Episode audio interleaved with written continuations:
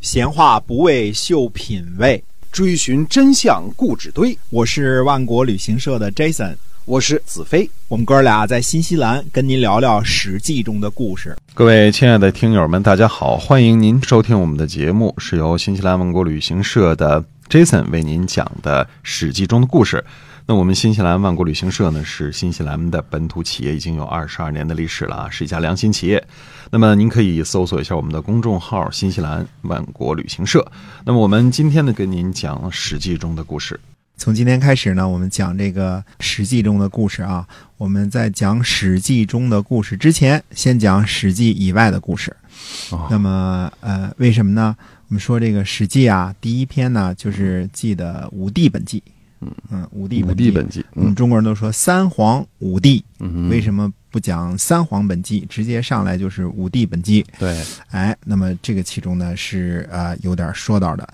那么因为三皇啊，第一呢，他是呃属于传说的这个一些个人物，啊、就真实性有待考证。真实性非常有待考证。嗯 第二呢，三皇是哪三皇这事儿呢，其实都没有定论，嗯他没有一个呃特殊的说，哎，一二三就是他们仨就得了，有嗯哦不同的说法是吧不？同的说法。嗯，所以呢，这个事儿呢，就从武帝开始记。那都说三皇五帝，三皇五帝。那么三皇到底是谁？首先呢，司马迁从武帝本纪开始写呢，其实还是有一点儿道理的。之前的三皇呢，我们说是传说，那《史记呢》是写历史的书，所以写历史的书呢，它就不能太多的引用一些个传说，对吧？对，那传说当中呢，有些个稀奇古怪的，有些个呃未经考证的。其实这些传说呢，所谓的传说就是口口相传，因为在文字确立之前，嗯这个人们都是靠包括讲像故事的方式对。但传话呢，大家都玩过这个传小话的游戏啊，实际上它传的这个精确性呢是不太一样的。嗯对，嗯呃，有人添油，有人加醋， 所以这个出来之后呢，这盘菜呢跟原来的那个味儿呢可能就不太一样了。这样的话呢，这个传说呢就变化 了。那么这种变化太多了之后，你把它写进这个呃历史当中呢，那就是不太靠谱了。所以我们对说三皇是一些个不太靠谱的传说。嗯，那么我们说那三皇可是啊以放在中国民间民间传说故事里边儿，可以是吧嗯？可以对，传说一下哎 嗯，。对，啊，那么说武帝就很靠谱嗯了。这话说呢，其实武帝呢也不那么特别靠谱， 不那么特别靠谱哦啊。我们说举个例子啊，武帝当中肯定要讲帝尧了啊，尧尧舜禹嘛。帝尧呢，他是在位七十年之后呢，才发现了帝舜，这是有记载的啊。对。然后呢，他又让帝舜呢摄政二十年，先让他当这个副主席啊、嗯，当了二十年。摄政王所以加起来前后这么算呐，他退休了之后呢，实际上又过了二十八年才崩。那么就这么算起来，我们算这个帝尧啊，生下来就继位了，嗯命好是吧？啊，是官二代啊对，生下来就继位了。那加起来前后一算，也是一百一十八岁啊。这事儿呢，嗯，虽然说有这点像个传说了， 嗯，虽然说并非绝无可能啊，当然嗯也有可能一点点可能啊，但是可能性呢，毕竟还是不大的。我们现在说对，古时候啊，没有医疗保险啊，没有打针吃药，哎，也许活的时间更长一点啊，但是毕竟这种可能性并不是很大 啊。呃，总而言之呢，这些事儿呢，我们觉得。并不是那么靠谱，但是由于这个传说呢，呃，相传的很久远了，大家呢都呃正式的这么记录，大家都这么说，那嗯司马迁呢就把这事儿就搁在史书里边了。所以这个事儿呢，我觉得呢，你也不能说说、哎、司马迁这个算术没学好，啊是体育老师教的，嗯不是这么回事儿啊。嗯它是一种尽力而为的一种态度。因嗯为历史这种事儿呢，胡适先生说啊，历史就是一个任人打扮的小姑娘。嗯，意思就是说呢，嗯这历史当中呢，呃，有好多不可信的地方啊，但后是。人把它涂抹上去，哎，涂抹上去的嗯，哎，这小姑娘还能打扮，嗯，嗯要我这样没法打扮，嗯，所以说这是一种尽力而为的想法。嗯，那么三皇我们说了半天，到底是哪三皇呢？可以确定的是俩人，嗯，三皇，第一个是伏羲氏，第二个是神农氏，哦这两个是呃相对来说是比较确认的。比如说三种说法、五种说法当中，呃，几乎都有都把这两个人一定得放进去。嗯，呃，第三个人呢就莫衷一是了，就是五种说法都不一样。嗯，那么就呃先说说这俩人儿。伏羲氏，大家知道中国传说中的古代的元祖的大英雄啊，嗯呃，会这个结网，嗯、对会捕鱼，这就本事就大了啊，会打猎。抓鸟，估计也就是结绳记事的时代，远古的时候啊刚开始有了这个工具，他可能是那其中的佼佼者。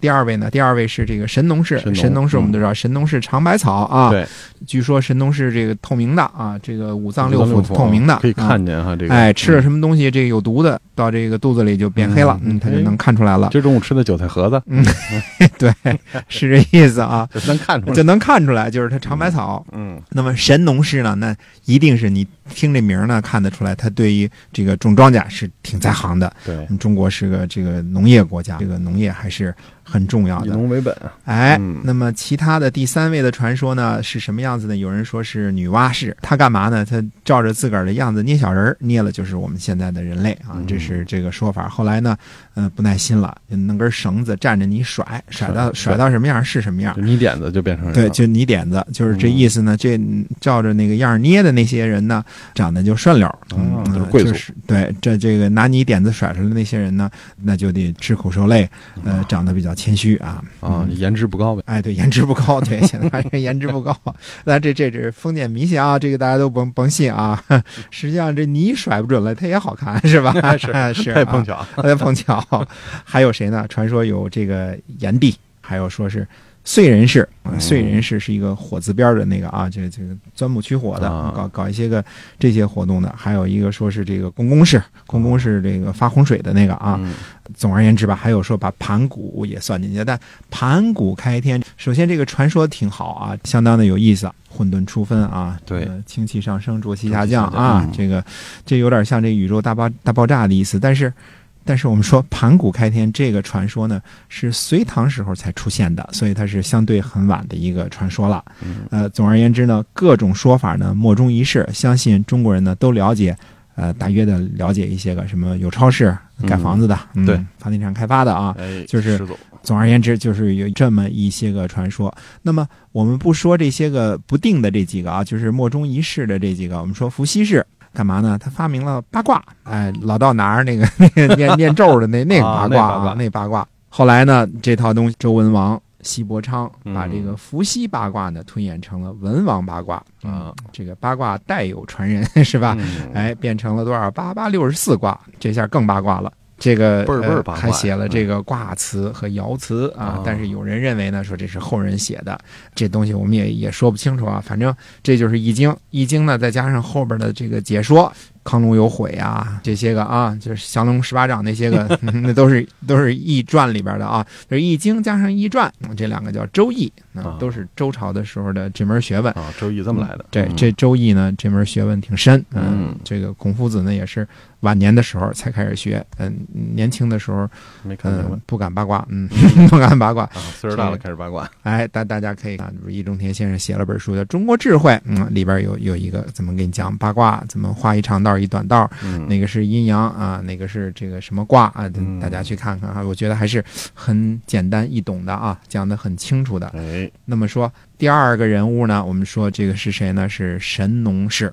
那神农氏就是种庄稼的，这是我们从字面上“秀才识字认半边”嘛，对吧？我们从字面上猜的啊，他可不只是这个尝百草，他不只是一个这个老中医这种感觉啊，他啊除了当老中医以外呢，他还种庄稼。嗯，那么而且呢，他神农氏呢，估计我们现在推断呢，是因为什么呢？因为种庄稼的缘故，所以呢，这个家族呢就被推为天子的家族了。嗯我们看这些个传说呀，中国的这些个历史的这些个传说啊，它莫衷一是，而且呢，各个呢都是独立成章的。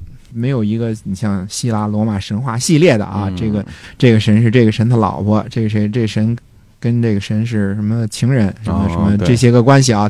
它对中国这个都是独立成章的，一个儿就是一个儿，谁跟谁都不挨着，对，盖房子就是盖房子的，房地产自个儿单门儿的发展自己的房地产，嗯嗯啊，它不跟这个其他的公公啊，他们之间没有什么太大的关系啊。嗯这个中国人民就是有这个爱好独立，独立思维，哎，哎这我个们天就性啊不爱不爱跟你们对嗯不是瞎掺和天生喜欢扎堆儿 的。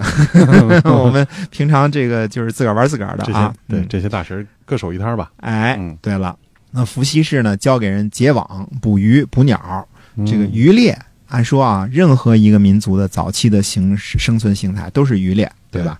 就是就地取材啊，见见着这个兔子打兔子，见着这个呃狍子打狍子，然后呢呃抓点鱼抓点鸟，对付一些个这个没有什么伤害别人的性质的小动物。呃，我们说至于伏羲氏是不是拿八卦去打鸟，我们这个不知道啊，只知道结网捕鱼捕鸟啊，呃，那是很久以前，也是很伟大的啊。嗯史记》里边说呢，说神农氏世衰，所以从这句话上来说呢，神农氏世衰，他们家啊当天子啊还不是当了一天两天了啊、哦当当了很久了。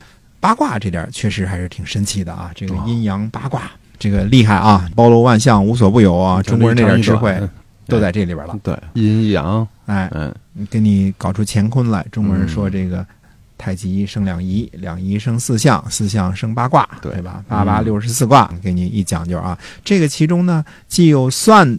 有数的成分，有算数啊，嗯因为八嘛多了嘛，就算嘛，是吧？就 算嘛对算 啊，又有什么呢？又有哲学的成分，有占卜的成分是肯定的。这个八卦和周易当中很多都是这个占卜凶吉的，就看这个事儿呢能做不能做，这是一个嗯推算一很下，很重要的一个成分啊。其实中国人的这个易经的造诣，我相信都比我强多了。就是我这儿说这个呢不合适。你嗯推算一下吧，呃，我们说大家都知道，这个远古的时候，我们是是什么样的生存形态，其实我们大家都不知道，现在都只是一些个推测啊。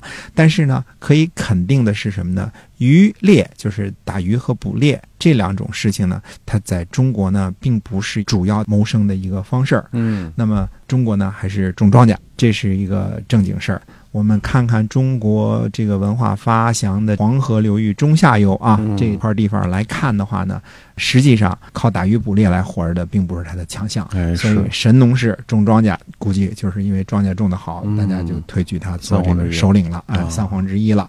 我们说这个农业呢，熟悉一点历史的知道这个分类呢，我们叫前半部分呢叫采集农业，后边呢叫种植农业。所谓采集农业呢，实际上就是树上有果子我们就摘果子，嗯地下长什么我们就挖出来吃啊。对，嗯，就是这种意思。哎所以它是分为这两种的农业形式的。嗯呃，那这两种农业形式呢，实际上我们说呢，那很可能呢就是，呃，我们说神农氏把这个种植农业应该是给搞定了。嗯对，所以我们对这个历史的很久远的事情，到底还有一些个什么样的不太切合实际的猜想呢？那我们下次再跟大家一块儿接着猜。下次我们继续跟您讲这个史记中的故事，我们在下周再见。